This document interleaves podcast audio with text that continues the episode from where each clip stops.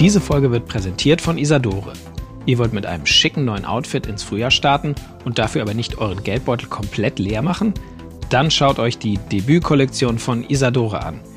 Die stylischen Rennradtrikots und Hosen sind größtenteils aus recyceltem italienischen Polyester hergestellt.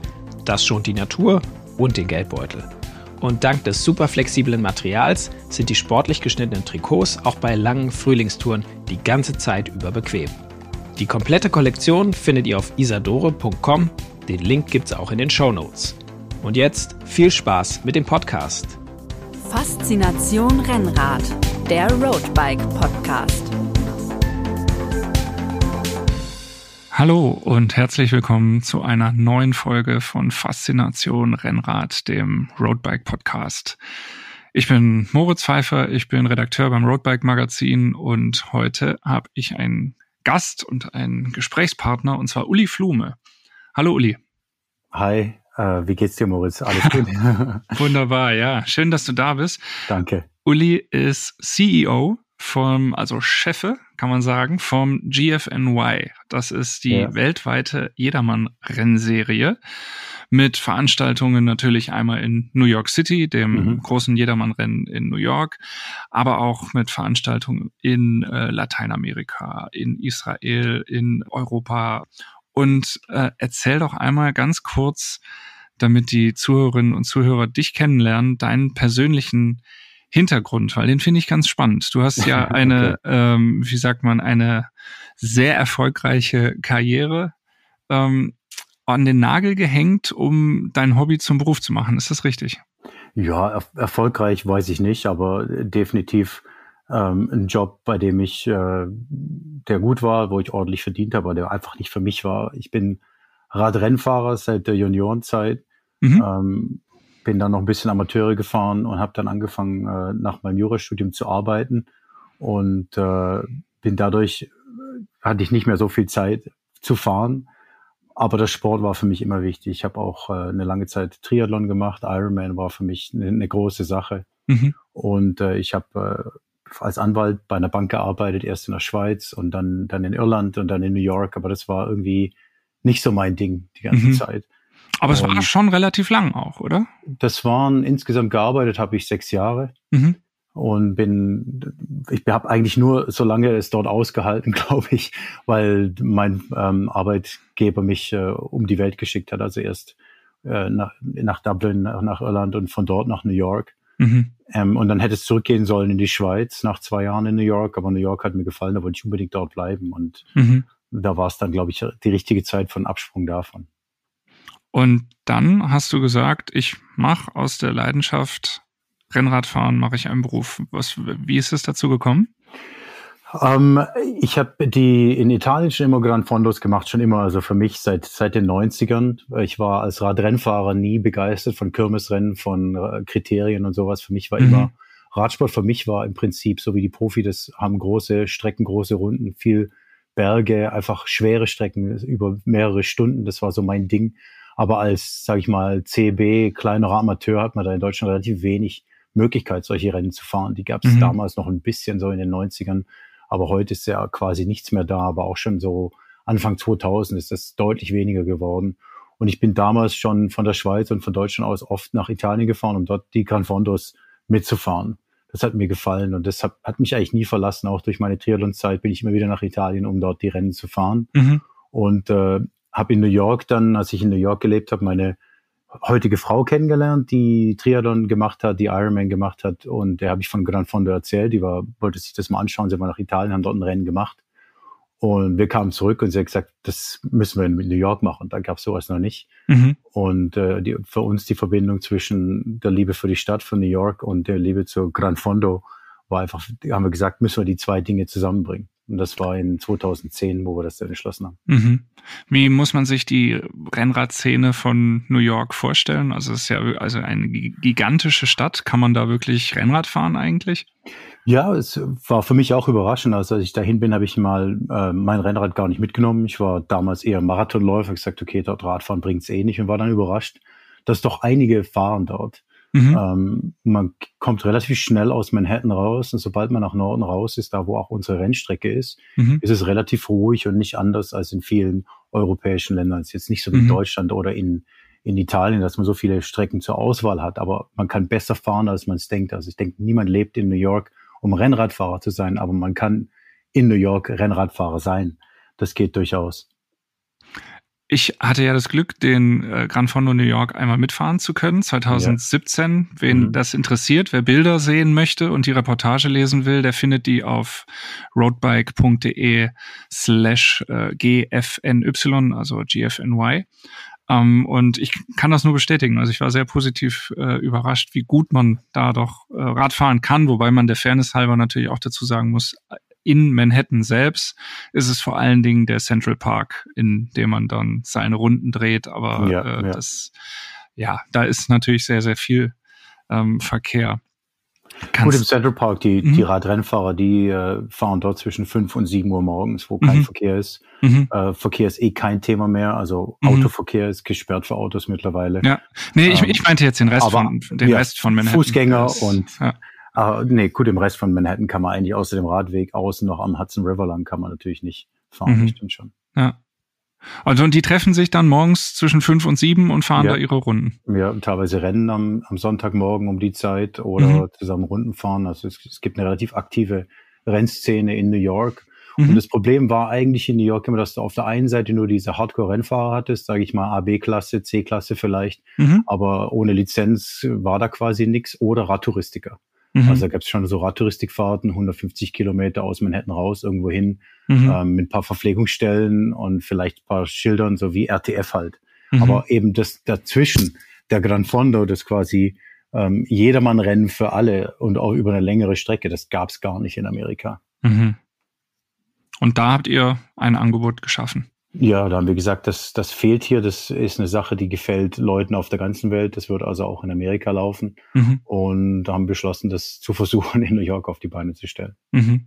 Und es hat sich gut entwickelt. Das ist äh, ein faszinierendes äh, Erlebnis, kann ich wirklich aus eigener äh, Teilnahme bestätigen. Ähm, man startet auf der George Washington Bridge. Das ist eine Brücke über den Hudson River ja, das ist so ein bisschen hinter dem Central Park schon, oder? Äh, ein bisschen weiter nördlich. Ja, noch. das ist im Norden von Manhattan mhm. und die George Washington Bridge ist die meistbefahrene Brücke der Welt. Ist also schon wirklich ein cooles Feeling, da oben zu stehen und auf den Start zu warten, die zwei Stunden vor dem Start, mhm. die viele da stehen, um, um einen guten Startplatz zu haben, um vorne dabei zu sein. Mhm. Und von dort Blick auf der einen Seite nach Manhattan und auf der anderen Seite in das Grüne von nördlich von New York. Mhm. Also die Stimmung da oben ist schon echt ja. Radfahrer aus über 90 Ländern ist internationalste ja. Radrennen der Welt.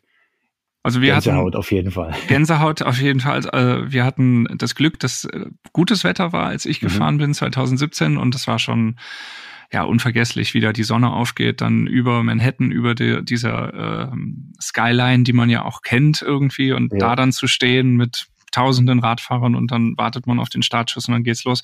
Ich habe natürlich den Anfängerfehler gemacht, wie immer, habe mich hart von dieser Stimmung anstecken lassen und bin halt losgestiefelt, los. losgestiefelt wie verrückt. Und dann äh, gibt es ungefähr so bei der Rennhälfte den Bear Mountain. Das mhm. ist äh, ja so ein sechs, sieben Kilometer langer Anstieg. Der ist eigentlich ja. gar nicht, gar nicht so, gar nicht so schlimm, aber ja da war es dann spätestens vorbei. Und auf der Rückkehr, das ist so ein Klassikerprofil, kann man sagen, es geht immer rauf und runter. Ja. Ähm, da hat's mich dann mit, mit schweren Krämpfen aufgestellt. Aber ja, tolles, tolles Erlebnis auf jeden Fall. Wie die Strecke wird definitiv unterschätzt von Leuten, die es nicht kennen. Wenn man sich mhm. New York vorstellt, da ist das bestimmt flach und da geht es irgendwie durch Industrie oder so. Ist überhaupt nicht so. Mhm. Die Strecke hat äh, zweieinhalbtausend Höhenmeter auf 160 Kilometern. Mhm. Und es ist wirklich, wie du sagst, so ein bisschen Ardennen-Klassiker. Lüttich-Bastogne-Lüttich ist so für uns immer der Vergleich dazu. Bear Mountain selber ist kein schwieriger Anstieg, wie du sagst, sieben, acht mhm. Kilometer mit zwischen fünf und mal kurz zehn Prozent. Aber danach geht's eigentlich richtig los. Da kommt so eine Serie über 20, 30 Kilometer von Anstiegen, die steil sind und unregelmäßig, mhm. die dann so richtig rausziehen. Und man hat natürlich dann schon die Hälfte des Rennen in den Beinen. Und wie du mhm. sagst, alle fahren los, Vollgas. Mhm. Äh, ist schwer, sich dem zu entziehen. Und man muss auch ja irgendwo mit, wenn man eine gute Zeit haben will. Mhm. Kann man ja nicht irgendwie hinten rumgondeln. Also es ist eine, definitiv eine, eine Strecke, die, die Training braucht und auch äh, für mich ja mit vielen Klassikern in Europa einhergeht, also mhm. auf definitiv auch einer Linie steht. Ja, und man kann sagen, es ist eine ganz gute Möglichkeit, den Besuch in New York City zu verbinden mit einem Fahrrad-Event. Definitiv, ja. Also so war es für mich. Ich war das erste Mal in New York City und habe da Sightseeing und eben dieses äh, Rennen miteinander verknüpft. Jetzt ist ja eine ganze Rennserie daraus geworden. Äh, GFNY ist ja. nicht, nicht mehr nur in Anführungszeichen in New York, es ist noch das Hauptrennen. Wie, wie hat sich das entwickelt und wie, wie kam diese Entwicklung? Nach der, den ersten Jahren, 2011 war das erste Rennen, ähm, kamen die Fahrer dort zu uns, sagten, können wir das nächste Woche wieder machen oder habt ihr im Herbst noch irgendwas? Und er gesagt, ja, nee, aber fahr doch nach Europa, flieg nach Italien, da gibt es so viele Rennen, da wirst du sicher was finden, was dir Spaß macht, aber die Leute waren davon nicht überzeugt, was Sprachbarriere oder nicht wissen, was, was jetzt genau aus die Zukunft kommt, dass wir halt gesagt haben, dann lass uns doch mal was in Italien organisieren. Und in 2014 haben wir dann mit einem lokalen Veranstalter, den wir kannten, GFNY Italia, ins Leben gerufen, um den Leuten eben die, das, das gleiche Format, das wir in New York anbieten, auch in Italien anzubieten, dass eben die Fahrer, die jetzt, sag ich mal, ähm, unsere Rennen in New York kennen, aber was Ähnliches woanders wollen, auch die Erfahrung woanders bekommen. Und zusätzlich natürlich auch noch die italienischen Fahrer und wer sonst noch kommen wollte, war auch am Start. Mhm. Und das geht, dann ging es schnell. Dann kamen wir aus aller Welt, kamen Anfragen an uns, dass sie auch gern GFY organisieren würden. Mhm. Und äh, jetzt das Ganze wuchs und wuchs zu mehr und mehr Rennen. Jetzt haben wir regionale Meisterschaften. Wir sind auf der ganzen Welt, wie du gesagt hast, mit mhm. den GFY-Veranstaltungen. Wir haben ein Qualifikationssystem, dass wenn man vorne bei einem Qualifikationsrennen ähm, ins Ziel kommt, dann darf man vorne in New York starten und so weiter und so fort. Also dieses Jahr haben wir quasi 40, haben wir über 40 Rennen im mhm. Endeffekt mhm. zusammen. So ist also relativ groß geworden. Und ist es ein, ist es ein Rennen? Ist es eine RTF? Wie muss man sich das vorstellen? Also kann ich da nur mitfahren, wenn ich ultra trainiert bin? Oder ist das auch, was, was steht da im Mittelpunkt? Nee, ist im der Prinzip Wettkampf oder der, das Erlebnis? Beides. Es ist im Prinzip wie ein Marathon. Das, wenn du Berlin-Marathon mitläufst, hast du vorne die schnellen Afrikaner und hinten die, die, die in den sieben Stunden oder was immer das Zeitlimit ins Ziel kommen wollen. Und es ist bei uns genauso. Wir haben vorne Profis am Start. Mhm. Also unsere Rennen sind nicht nur für Amateure oder irgendwie niedrigere klassische Amateure, wie es oft in Deutschland der Fall war, mhm. äh, bei den Jedermann-Rennen, sondern auch offen für Profis. Wir haben Profis am Start, mhm. aber eben auch Leute, und, äh, die sagen, ja, ich bin jetzt irgendwie drei, vier Monate Rad gefahren, das probiere ich jetzt. Jetzt fahre ich das. Und dann sind die zehn Stunden unterwegs. Wir haben zehn Stunden als Limit. Und die mhm. werden von manchen Fahrern auch vollkommen ausgenutzt. Mhm, mhm. Gibt es da ein Mindeststandard, also irgendwie etwas, ähm, sind so die Grundkriterien, sage ich mal, die ich überall erwarten kann, wenn ich teilnehme? Ja, für uns das Prinzip, was wir Beer Pro for a Day nennen, dass du, was in Deutschland bei jedermann Rennen normal ist, aber nicht eben auf, auf aller Welt, dass du ähm, Zeitnahme vom Start bis ins Ziel, also nicht nur an irgendwelchen Anstiegen, mhm. dass du als Radfahrer immer Vorfahrt hast vor dem Verkehr, keine roten Ampeln, keine Stoppschilder, wo man anhalten muss. Nochmal, für Deutsche klingt das selbstverständlich, aber es gibt Länder, da gibt es bei solchen Veranstaltungen äh, Kreuzungen, wo man dann den anderen Verkehr vorlassen muss. Definitiv mhm. nicht bei uns. Ähm, wir haben das Trikot, das Renntrikot, das bei jeder Veranstaltung dabei ist, das die Fahrer tragen müssen. Mhm. Ähm, und ja, generell Qualität ist wichtig natürlich für uns, die wir die, die Rennen aussuchen und mitorganisieren, ähm, dass ja eine gewisse Qualität bei allen Rennen, eine, eine hochwertige Qualität äh, ist definitiv Standard für GFNY. Mhm. Ist es ist das so eine Art Franchise dann? Also ich bin vielleicht ja. Rennveranstalter in Italien und ähm, oder hab Bock auch was neu auf die Beine zu stellen und, und bin dann Franchise-Nehmer oder wie muss man sich das vorstellen? Ja, beides. Manche Rennen sind Franchise, manche sind von uns organisiert. Mhm. Also beides ist möglich, aber auch die Franchise sind im ersten Jahr von uns ähm, stark mitorganisiert, ähm, mit, damit auch alles äh, optimal umgesetzt wird.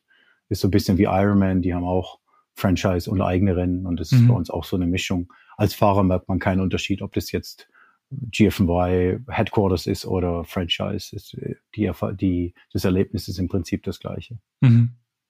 Wenn du jetzt zurückblickst auf diese zwölf Jahre, die es sind, die diese Reise jetzt dann schon dauert, hast du diesen Schritt aus der äh, wahrscheinlich ja auch gut bezahlten Finanzwelt, äh, vermute ich jetzt einfach mal in New York City, äh, ja. in diese Sportwelt. Hast du den Schritt jemals bereut? Nee, für mich war das einfach, der, der Beruf hat mir keinen Spaß gemacht. Das war nicht viel mehr als normal 40, 45 Stunden die Woche, aber das ist zu viel für mich, mit was zu verbringen, auch wenn es sehr gut bezahlt war, woran man keinen Spaß hat. Und Sport ist mein Leben und deswegen ähm, ich, ich war auch nie wirklich gut, einen Chef zu haben. Jetzt bin ich mein eigener Chef. Das ist für mich mhm. besser. äh, finanziell war es katastrophal, die Entscheidung, aber okay. Geld ist nicht alles im Leben. Ähm, solange äh, wir das weitermachen können und unser, unser Passion dafür haben. Also der Stress ist extrem mit den Rennen. Die, es ist extrem viel Arbeit, ist was man, man sich nicht vorstellen kann, wenn man nicht selber Rennen organisiert. Mhm. Ähm, es ist extrem komplex. Es ist, das Risiko ist, ist hoch ähm, jetzt global operieren. Jetzt hatten wir natürlich Covid, wo mhm. zwei Jahre lang relativ wenig ging, ähm, auch sehr schwierig. Aber alles, was wir machen, machen wir im Prinzip aus der Sicht der Fahrer, weil wir selber Fahrer sind, meine Frau und ich, weil wir selber die Rennen, wenn wir können, noch mitfahren. Mhm. Und weil wir im Prinzip die, all, jedes Rennen, das wir organisieren und veranstalten, das unseren Namen drauf hat, ist was, was wir auch selber gerne machen würden. Mhm. Also es ist sehr authentisch und ja, alle unsere Organisatoren sagen, sie haben die, die Passion, die Passion dafür. Ähm, sonst würden sie es nicht machen, weil Veranstalten ist, ist ein undankbarer Job, sage ich mal, außer wenn alles funktioniert und hinterher die Fahrer glücklich sind, dann gibt einem das schon mehr, als wenn man, sag ich mal, so einen Bankjob, also mir persönlich mhm. hat das nichts gegeben. Kannst du das am Beispiel vielleicht der Veranstaltung in New York mal konkretisieren? Was, mhm. was kommt da alles auf einen zu? Also Vorbereitungszeit für so ein Rennen ist 15 Monate. Das heißt, wir fangen okay. jetzt seit einem Monat bereiten wir schon nächstes Jahr vor. Das Rennen ist jetzt dieses Jahr 15. Mai, ähm, aber schon seit Anfang Januar ist die Vorbereitung von nächstes Jahr schon mhm.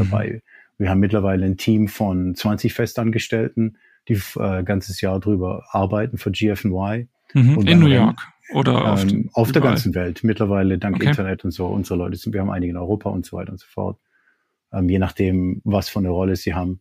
Ähm, beim Rennen selber sind nachher 500 Leute, die fürs Team arbeiten, damit alles ähm, läuft. Und das Budget des, das Budget des Rennens ist, weil es New York ist, zwei Millionen Dollar. Mhm. Ähm, zum Vergleich, das sind drei Tour de France-Etappen, ähm, haben das gleiche Budget wie, wie dieses eine Rennen. Also ich, es ist schon extrem, die Kosten. Mhm.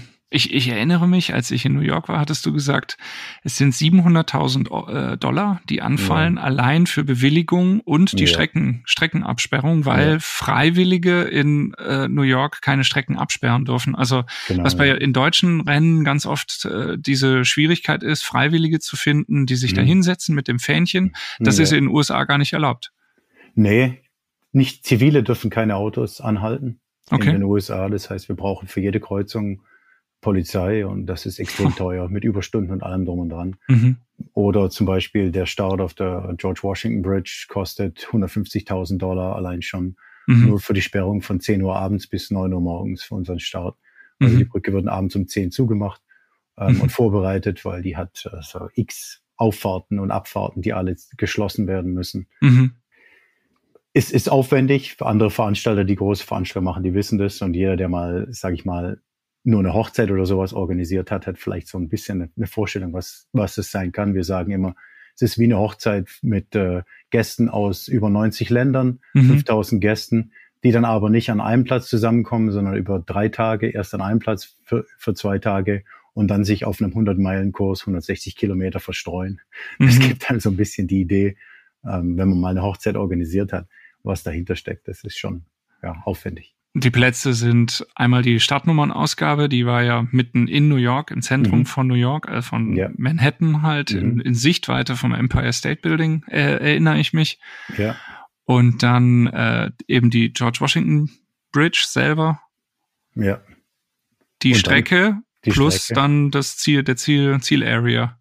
Genau. So in diesem Jahr haben wir die Expo auch da, wo, wo das Ziel ist, in Fort Lee, mhm. aus logistischen Gründen ähm, kann sich aber auch jedes Jahr ändern, kommt drauf an, welche Möglichkeiten wir haben, wo wir die Expo ähm, veranstalten können. Das sind alles mhm. Vor- und Nachteile, ob es jetzt in Manhattan ist oder da, wo auch nachher das Ziel ist, auch für die Fahrer.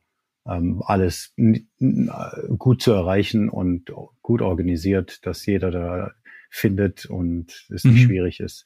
Also wenn ich von aus Deutschland zum ersten Mal nach New York komme und da beim Rennen teilnehme, dann würde ich auch in Manhattan bleiben Wir haben mhm. da Hotels auf unserer Website, mit denen wir arbeiten, wo das alles am besten funktioniert, dass auch das Rad mit aufs Zimmer genommen werden kann, dass es auch sicher ist, ist ja wichtig. Mhm, mh. Und so weiter und so fort. Und dann Manhattan sich anschauen, das genießen und dann fürs Rennen ähm, kommt man dann da raus, fährt man mit dem Rad raus oder das mhm. Subway, mhm. das ist alles unproblematisch. Mhm. War Corona eine existenzielle Herausforderung für GFNY? Hattet ihr zwischendurch Sorge, okay, wir müssen vielleicht den Laden zumachen äh, oder war, war doch immer so ein Mindestbetrieb an Rennen vielleicht irgendwo in der Welt war es dann gerade nochmal okay mit den Inzidenzen, da konnte es dann stattfinden. Also existenziell, insofern, dass wir gedacht haben, jetzt müssen wir den Laden zumachen, würde ich sagen, nein, aber mhm. finanziell extrem schwierig. Mhm. Äh, wir mussten unsere Angestellten für vier Monate ähm, nach Hause schicken, mhm. weil es nicht mehr zu bezahlen war. Ähm, wir hatten Rennen, in Mexiko lief das Rennen noch weiter. Ähm, Frankreich war, war es uns möglich, Rennen zu veranstalten, aber mit Minimalstbeteiligung, weil quasi keiner aus dem Ausland die Möglichkeit hatte, nach Frankreich zu kommen, mhm. weil die Franzosen selber, da waren einige, die sagten einfach, nee, wir haben in der Corona-Hochzeit dort ein Rennen organisiert, nee, ist mir zu gefährlich. Mhm. Also August äh, 2020 waren wir in Frankreich das erste Rennen, das organisiert wurde, mit Auflagen, ja, die, die, wir haben es alle erlebt die extrem schwierig waren, die, die gekostet haben, die auch Fahrer gesagt haben, nee, ich mache das zum Spaß. Wenn ich nachher da Maske tragen muss am, ähm, beim Warten auf den Start oder einen Test bringen muss oder so, das ist mir zu aufwendig. Sowas mache ich nicht. Das ist halt schon viel so, ja, Sport ist Spaß und auch Reisen ist Spaß. Und wenn da die ganzen Hürden einem in den Weg gelegt werden, auch wenn, wenn die relativ einfach zu überwinden sind, sind es doch Hürden und mhm. für viele dann einfach, nee, zu kompliziert, zu aufwendig und dann halt nicht. Mhm. Das heißt, ihr seid jetzt auch aus dem Gröbsten raus, sagen wir mal, wo, die, wo sich die Situation jetzt auch ein bisschen entspannt, kann man das sagen? Ja, kann man sagen, auf jeden Fall, dass wir aus dem Gröbsten raus sind. Ähm, wir haben die zwei Jahre genützt zur Expansion. Wir haben 150 ähm, Städte und Tourismusbehörden und so weiter angeschrieben, um unsere Serie weiter zu erweitern. Wir hatten vor Corona 22, 23 Rennen und wie ich vorhin kurz gesagt habe, ich glaube, mhm. wir kommen über 40 dieses Jahr. Es werden noch drei oder vier andere angekündigt und haben eben die Zeit so genützt. Was jetzt noch fehlt, ist die, die gleiche Anzahl der ähm, Rennfahrer, die auch mitmachen. Mhm. Ähm, ist immer noch, die das Reisen ist immer noch nicht ganz so leicht, wie es vorher war. Mhm. Und es schwingt natürlich bei vielen Fahrern mit, die, die letzten zwei Jahre, wo man sich für Rennen angemeldet hat und dann finden die die statt. Und das hört jetzt auf. Also unsere Rennen, ähm, das, das letzte, das verschoben wurde, war Bali ähm, mhm. im Februar. Das findet jetzt im August statt, aber alle anderen Rennen, die bei uns auf dem Kalender sind, da besteht, an, wenn sich jetzt nicht wieder was völlig ändert, finden alle statt und mhm. auch ohne große Maßnahmen. Ja. Wenn man sich die Rennliste anguckt, ist schon ein gewisser Schwerpunkt in äh, Lateinamerika. Ja. Ähm, also ihr seid in Peru, in, äh, in Mexiko, Kolumbien, Chile, Uruguay, Brasilien. Wie ist das? Ist da gerade der Radsport-Boom? Du, du, hast ja auch gesagt, du fährst selber auch ja. gerne zu den Rennen ja. hin. Das heißt, du hast einen besseren Einblick in das, was in diesen Ländern jetzt gerade los ist. Kannst du das mal den äh, uns europäischen Zuhörerinnen ja. und Zuhörern mal erläutern? Was, was ist da gerade bei denen los mit dem Rennrad? Ähm, kann man vielleicht nicht so über einen Kamm scheren. Also jedes Land in Südamerika da ein bisschen anders. Mhm. Der Grund, warum wir dort so stark sind, ist zum einen, dass Südamerikaner New York lieben und da ist einfacher als wir Europäer hinzufliegen, weil es eben über Nacht ist und ohne Jetlag. Mhm. Äh, und deswegen die da schon immer großer Tourismusdrang hin war. Und wenn dann da ein Radfahrer in Südamerika ist und sieht ein Rennen in New York, dann war das für die klar, da gehe ich hin. Mhm. Ist weniger aufwendig, als nach Europa zu gehen.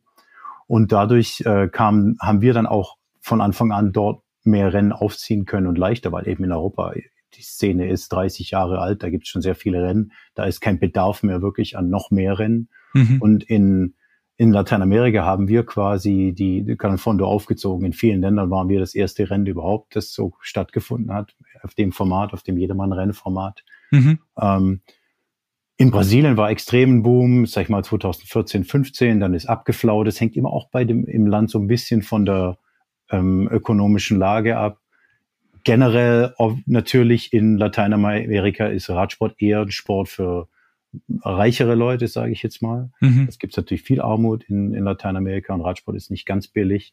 In Kolumbien zum Beispiel, wo Radsport fast 100 Jahre Tradition hat, da fährt jeder Rad, auch Leute, die kaum Geld haben, auf alten Fahrrädern. Mhm. Und äh, die, die Passion dort für den Radsport sehe ich auf der Welt sonst nur vielleicht in Italien und Belgien. Ist mhm. unglaublich. Du kommst dort an ähm, am Flughafen beim bei der Immigration und wir haben ein GFY T-Shirt an und werden da erkannt als GFY und ja, my dad is is riding the race und das ist wirklich mhm. unglaublich, was da los ist und wie viel dort gefahren wird, auch in Bogota, wie wie da die Rennfahrer unterwegs sind.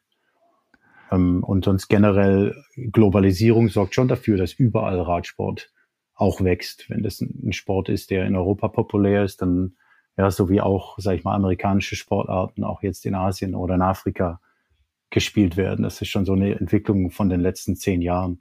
Mhm. Ähm, die Altersstrukturen sind interessant. Also in, in Europa sieht man ja schon so, dass Radsport eher so was von, sag ich mal, mittelalterlichen ist, so wie ich, so in, in den 40ern. Ja. ähm, während in Lateinamerika ähm, ein höherer Anteil auch von Frauen, teilweise bis zu 30, 40 Prozent sind Frauen, die bei uns mitmachen. Mhm. Ähm, in den 20ern sogar in Asien, in Indonesien zum Beispiel, ist die Mehrheit in den 20ern. Da haben wir 20, 22-Jährige am Start. Mhm. Sehr viele Frauen auch, teilweise auch ähm, muslimisch, dann mit, mit äh, Halstuch und, mhm. und allem drum und dran, aber Radsport. Also es ist faszinierend, was ja, faszinierend, ja. läuft und wie jedes Land anders ist. Und es stimmt mich optimistisch für die Zukunft, dass eben auch, ähm, wo man in Europa so negativ ist und sagt, Radsport ist sowas, wirklich die Jugend will das nicht mehr. Wenn das in Europa im Moment nicht so der Fall ist, dann definitiv der Rest der Welt scheint das mhm. auszugleichen. Und das kommt dann auch wieder nach Europa zurück. Wir sehen jetzt schon auch bei unseren Rennen erste Anzeichen dafür, dass die, ähm, die jüngeren Millennials oder Gen Z auch zum Radsport kommen mhm. was, was früher undenkbar war. Also ja, wir hatten Rennen, da war kaum jemand unter 30. Mhm. Und jetzt sind viele in den 20ern auch dabei. In Europa, du hast es schon gesagt, es ist äh, ein bisschen, ein bisschen schwierig. Ich erinnere mich auch, dass ihr viele Rennen auch ausprobiert habt in Europa, ähm, die dann aber auch wieder verschwunden sind aus dem Kalender. Bestes Beispiel ist ja Deutschland. Es gab ja. ein, es gab einen GFNY ja. in Deutschland, aber den gibt es nicht mehr. Was macht das so schwierig? Ist das das äh, Angebot, was halt größer ist? Du hast es schon erwähnt. Oder ja. ist es auch mit, ich weiß nicht, Behördengängen. Genehmigungen? Was sind da die Gründe? Es waren im Prinzip nur zwei Rennen. Es war Deutschland und Polen. Mhm. Polen, das Rennen ähm, existiert noch. Da war, wollte der Veranstalter nicht mehr unter GFNY das machen, sondern für sich selber. Mhm. In Deutschland hat es einer ähm, organisiert, der in New York am Start war und gesagt, das will ich daheim auch. Ich als Deutscher kenne ich die Schwierigkeiten, ähm, in, mit den Behörden sowas zu organisieren, da die Bewilligung dafür zu bekommen. Ich habe nicht geglaubt, dass das hinbekommt. Er hat es hinbekommen in Hameln. Mhm. Ähm, die haben das bewilligt, aber nicht unterstützt. Und mhm. obwohl die Veranstaltung erfolgreich war nach drei Jahren, da war einfach überhaupt keine Unterstützung da vom Ort. Da, da haben wir einfach gesagt, das macht so keinen Sinn. Also mhm. wir bringen da Fahrer, die dann da übernachten, kommen aus aller Welt und geben da ihr Geld aus. Mhm. Und äh, die, wir müssten dann noch hier 200 Euro und da 300 Euro für irgendwelche Bewilligungen zahlen, die auch nicht hätten sein müssen, ja, ohne da groß Geld von der Stadt zu verlangen. Da war einfach, das, das war keine richtige Stimmung mit den, mit den Behörden dort.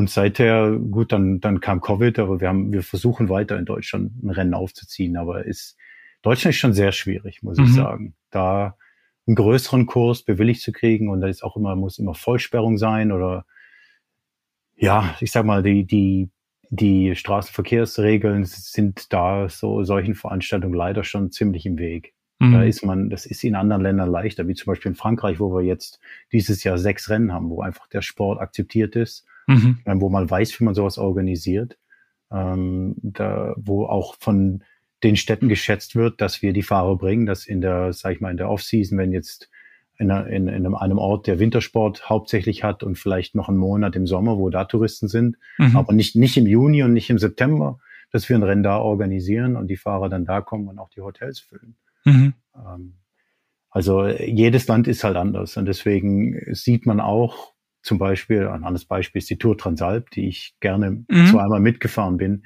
die findet heute in Deutschland nicht mehr statt die findet auch in Österreich quasi nicht mehr statt. Das ist mittlerweile quasi ein Rennen in Italien, mhm. weil einfach die Bewilligungen in Österreich, in Deutschland, in der Schweiz so extrem schwierig sind. Da mhm. muss man Glück haben und den richtigen kriegen. Noch einen in den Behörden, der in höherer Stelle ist, der, der, der dem Radsport auch zugesprochen ist.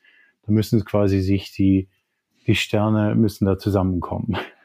Gibt es da irgendwie eine Hoffnung, dass sich das irgendwann auch mal wieder verbessert oder ist das, müssen wir einfach damit leben? Nö, das wird sich auch irgendwann wieder ändern. Wir hatten einen Radsportboom in Deutschland vor 20 Jahren und der kommt auch mhm. wieder, wenn sich die, wenn sich alles so ergibt. Und äh, bin generell positiv, deswegen mhm. arbeiten wir auch weiter dran. Ein, ein Freund von mir, der äh, in Deutschland Rennen organisiert hat, ein Studienkollege von mir, der ist gerade dran, da rumzutelefonieren und nach mhm. Austragungsorten zu schauen. Es ist, es ist frustrierend, weil da oft einfach kommt, da die Radfahrer wollen wir nicht. Aber man bleibt halt dran und probiert halt. Irgendwann mhm. kapiert es auch jemand und es gehört sicher auch dazu, dass wir in Europa als Rennserie nicht bekannt sind oder nicht so bekannt sind. Mhm. Ähm, und dann ist es auch schwierig zu sagen, wir sind GFY, wenn wir nach Ecuador kommen oder so, zum Beispiel in Quito, die Hauptstadt von Ecuador mit drei Millionen Einwohnern, da organisieren wir dieses Jahr ein Straßenrennen, ein Mountainbike-Rennen und den mhm. City Marathon unter mhm. GFY, haben also einen mhm. Vertrag mit der, der Landeshauptstadt, dass wir alle die Rennen organisieren, weil die GFY gut kennen als äh, Quality Label, Qualitätsmarke ist mit Deutsch. Mhm. ähm, und deswegen auch äh, uns dafür offen sind, äh, auch die Straßen und die Strecken zu sperren und äh, weil sie wissen, was das bringt, auch dass das gut ist für die, ja, fürs, fürs Image und auch für die Bevölkerung im Prinzip. Mhm. Es geht ja nicht nur um Touristen, einzufliegen, sondern im Prinzip ist das ja auch in, in den Orten immer am Ende 70, 80 Prozent sind Einheimische oder aus dem Land, die da teilnehmen. Mhm. Und äh, Radsport ist gesund, Radsport ist gut für jeden. Es ist mhm. ja nicht irgendwie, ja, und, und eben wie ein Marathon äh, offen für jeden oder auch Gesundheitssport und nicht nur Hochleistungssport. Mhm. Hochleistungssport ist es ja für die wenigsten im Endeffekt dann äh, sage ich einfach mal an dieser Stelle, wer jetzt hier gerade zuhört und in den Genehmigungsbehörden sitzt oder in den Tourismusregionen äh, oder aber auch vielleicht den Traum hat, mal ein Fahrradrennen zu organisieren, der meldet sich einfach bei Uli. Gerne. Du hast ein Thema jetzt noch angesprochen, Marathon. Mhm. Also es geht auch weg vom Rennrad. Ihr seid mittlerweile so, dass ihr auch äh, Events schon für Läufer organisiert. Ja, weil wir. Oder sind das also, Ausnahmen? Das ist jetzt neu, insofern haben wir noch nicht viele. Wir haben jetzt äh, einen Marathon organisiert in Florida letztes Jahr. Dieses Jahr haben wir den wieder in Florida, eben und Quito mhm. und dann Mountainbike auch in Quito. Ähm, ich war selber auch Mountainbike-Rennfahrer, ich war Marathonläufer, äh, Triathlet, das mhm. Ausdauersport ist in, in, uns drin, in meiner Frau und mir.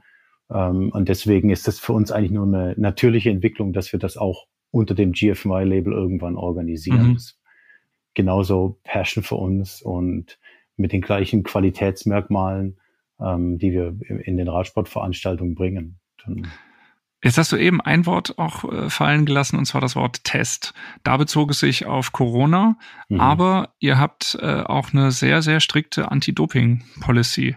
Ja. Kannst, kannst du da noch was zu sagen? Warum ist das so und ähm, was genau macht ihr da? Anti-Doping war für mich als Sportler schon immer extrem wichtig. Ähm, ich bin eigentlich seit über 20 Jahren da engagiert drin, weil für mich Sport so ein bisschen so das letzte Bastion in unserem Leben ist, wo, wo fair gespielt wird, wo jeder an der Startlinie steht und mit den gleichen Mitteln kämpft. Ähm, und Doping das komplett zerstört, das ist ja auf einem Niveau, das das extreme Unterschiede bringt, sage ich mal, seit den 90ern, seit EPO. Vorher waren schon auch Unterschiede gedopt oder nicht, aber seither ist also völlig zur Farce geworden. Und deswegen war es für mich auch wichtig, dass wir tun, was wir können in unseren Rennen, um die so sauber wie möglich zu halten. Mhm. Das heißt, wir testen, wo wir können und nicht nur in den Rennen, sondern auch vor den Rennen, ähm, was extrem finanziell aufwendig ist. In New York zum Beispiel kostet das 15.000 Dollar in der Veranstaltung, ähm, die Tests zu machen. Mhm. Aber ähm, das gehört für mich dazu. Das ist einfach, das muss sein. Mhm. Ähm, ja, Anti-Doping finde ich wichtig. Es wird immer schwieriger, es wird immer mehr ignoriert. Es, die meisten Veranstalter von Amateurveranstaltungen ignorieren es komplett. Ähm, ist quasi dann free for all. Leute können machen, was sie wollen, können sich dopen, wie sie wollen. Mhm. Und ich kann nicht auf der einen Seite sagen, es ist ein Rennen und dann nachher ein Video rausbringen, wo der Sieger mit Arm hoch über die übers Ziel fährt und große Siegerehrung und alles das und Preise und das dann nicht und, und Anti-Doping dann einfach links liegen lassen. Das funktioniert nicht. Hm. Und das wird es auch in Zukunft bei GFNY-Veranstaltungen immer geben. Absolut, da sind wir mhm. dran. Mittlerweile haben wir das Glück, dass wir größer sind und die Anti-Doping-Behörden teilweise auch selber den Nutzen drin sehen mhm. und sagen, ja, die sind wichtig unsere knappen Gelder, die werden auch dann für so eine Veranstaltung benutzt und die kommen dann und dann haben wir weniger Kosten, weil sie von sich aus selber kommen wollen. Mhm. Das ist natürlich dann auch für uns gut, weil, ja, ich habe es kurz schon erwähnt, keiner wird reich von solchen Veranstaltungen und äh, Sicherheit ist natürlich wichtig und Anti-Doping könnte dann natürlich am Endeffekt unter den Tisch fallen, aber man schaut halt, was man macht, was man machen kann. Mhm. Wird es ein GFNY Triathlon geben irgendwann? Ja, keine Ahnung, kann schon sein. Oder allgemein, wenn du jetzt, äh, wir haben gesagt, eben die Reise dauert jetzt äh, eben seit 2010 hat sie angefangen. Wo geht die Reise denn hin? Wo steht GFNY in zehn Jahren? Also für uns das Ziel ist halt, dass wir ein GFNY in der Nähe von jedem Radfahrer auf der Welt haben. Dass wir im Prinzip sagen können, GFNY kommt zu dir. Mhm. Nicht jeder kann nach New York, will nach New York. Ähm, und dass wir einfach mehr Rennen haben. Ich denke mal, wir haben jetzt, wie gesagt, um die 40 Rennen mhm. ähm, in, in zwei, drei, vier Jahren 100, 150 Rennen vielleicht, dass die Serie größer wird. Ist jetzt schon die, mhm. die größte Radsportrennserie der Welt, mhm. aber ähm, definitiv noch Potenzial nach oben. Ähm, ganz klar, in Asien haben wir Potenzial, in Afrika haben wir noch nichts. In mhm. Europa, wo die Szene relativ ausgewachsen wird, ist, sind wir nicht so wichtig, weil es eben große Veranstaltungen schon seit langem gibt. Mhm. Aber auch da sehen wir, dass GFY äh, gut angenommen wird, da wo es existiert, weil, weil eben die Qualität da ist. Und äh, das Qualitätmerkmal ist natürlich, äh, sehen viele Fahrer als wichtig an, ähm, was ich auch verstehe, denn wir bringen, wir als Sportler verbringen viel Zeit damit zu trainieren von der Veranstaltung und dann nachher auch Geld, um dahin zu reisen. Und ähm, da will man natürlich dann schon auch entsprechend was dafür bekommen. Und das ist natürlich, wenn man bei einem, bei einem Rennen teilnimmt, wo man das alleine steht und jetzt vielleicht noch nicht so bekannt ist, weiß man natürlich nicht so genau, was einen da erwartet. Mhm. In meinen 30 Jahren habe ich dann natürlich schon einiges gesehen. Fährt man zum Rennen in Frankreich, in, in Vogesen und dann Spitzengruppe wird man falsch geleitet und nach drei Kilometern ja, wird dann festgestellt, fährt wieder zurück, dass das Rennen vorbei. Und sowas ja. ist natürlich, wenn du lang trainierst dafür und dann dahin fährst, ist natürlich hart. Ja, ich habe ja äh, in diesem Juli beim Grand Fondo New York Grand Ballon in den mhm. Vogesen das Glück, die Vogesen dann auch mal kennenzulernen. Ich glaube, ich ja, werde ja. aber nicht in die, in die in die Problematik kommen, dass ich in der Spitzengruppe fahre und falsch geleitet werde, weil ich da wahrscheinlich weiß, einfach weiß. nichts zu suchen habe. Aber ich bin, ich bin sehr gespannt und ähm, wir werden natürlich auch äh, in Roadbike äh, berichten, wie es uns da ergangen ist. Herr Uli, vielen Dank für deine Zeit. Und Danke dir, Moritz. Vielen Grand Dank. Ballon, gutes Thema, ist ja direkt eine halbe Stunde über die Grenze von, ja, von ja. Freiburg und da unten. Mhm. Also wer, wer ein Rennen in Deutschland vermisst, das ist für viele näher als Hameln, mhm. während es in Deutschland ist. Ähm, wir haben auch jetzt schon viele Deutsche, die gemeldet sind fürs Rennen. Mhm. Ja, aber auch, also ich glaube, es sind 145 Kilometer mit knapp 4000 Höhenmetern. Klar, ist ein ehrliches auch Rennen. Ehrliches Rennen, genau. ja, ja. Vogesen finde find ich traumhaft. Bin ich schon früher, wo ich in Tübingen gelebt habe, auch immer hingefahren zum Rennenfahren mhm. dort in Frankreich, Cyclosportiv. Mhm. Also gefällt mir unheimlich. Ist so ein bisschen was, wenn man es nicht zu den Alpen schafft oder auch schon nicht ganz Alpen fahren will oder kann. Also die Anstiege sind auch nicht ganz so steil und nicht ganz so lang, aber auch richtige Berge. Mhm. Finde ich super dort. Ja, ja, mein Traum ist ja irgendwie eines Tages ein, ein GFNY im Schwarzwald. Das fände ich halt richtig cool, muss ich sagen. Haben wir versucht, ja. Das zum Beispiel, kann, kann man darüber sprechen, in, in Titisee Neustadt sagt man so, nö, sowas wollen wir hier nicht. Okay. Aber gibt ja noch andere Orte im Schwarzwald, wir sind dran. Ja. Ja, ich bin gespannt. Uli, alles Gute und ähm, vielen Dank. Und ja, das war die neueste Folge von Faszination Rennrad, der Roadbike Podcast. Ich sag vielen Dank fürs Zuhören. Schickt uns gerne euer Feedback an podcast at roadbike.de, auch wenn ihr Themenvorschläge habt. Und ihr könnt natürlich gerne unseren Instagram-Kanal oder unseren Facebook- oder Twitter-Kanal abonnieren und Einmal im Monat gibt es ein gedrucktes Heft mit spannenden Geschichten und Tests aus der Welt des Rennradfahrens. Und da könnt ihr natürlich immer gerne reinschauen. Vielen Dank, danke Uli und bis zum nächsten Mal. Danke. Faszination Rennrad, der Roadbike Podcast.